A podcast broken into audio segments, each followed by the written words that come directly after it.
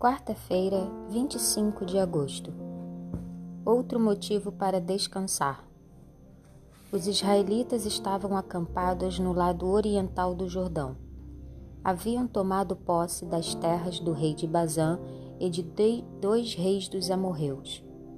Mais uma vez, naquele momento crucial, Moisés reuniu o povo e o lembrou de que a aliança feita no Sinai não era apenas para seus pais, mas para eles também. Ele então repetiu os dez mandamentos para benefício deles. Pergunta número 5. Compare Êxodo 20, de 8 a 11, e Deuteronômio 5, de 12 a 15.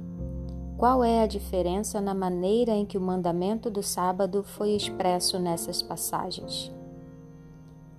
Em Êxodo 28, o mandamento começa com a ordem: lembre-se.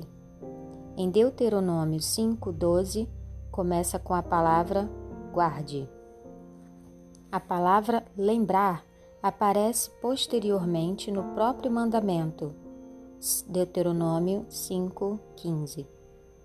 Nesse verso, eles foram instruídos a se lembrarem de que haviam sido escravos.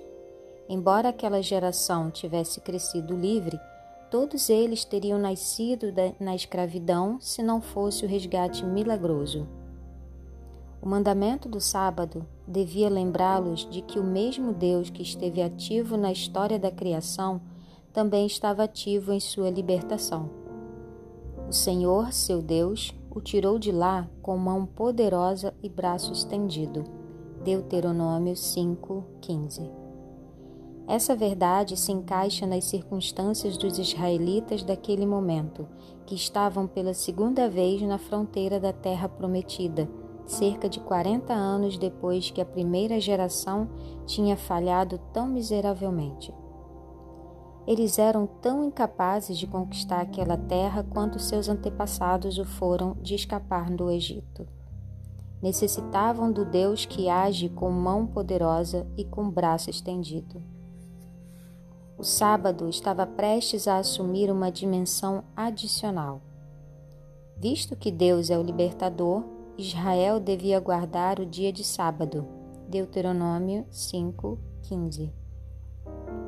A criação está relacionada ao sábado, mesmo em Deuteronômio 5, apesar da motivação diferente. Em certo sentido, a libertação de Israel do Egito foi o início de uma nova criação, semelhante à história da criação em Gênesis. O povo libertado era a nova criação. Isaías 43, 15. O Êxodo é visto como símbolo da libertação do pecado, ou seja, da redenção. Por isso, encontramos no sábado um símbolo tanto da criação quanto da redenção.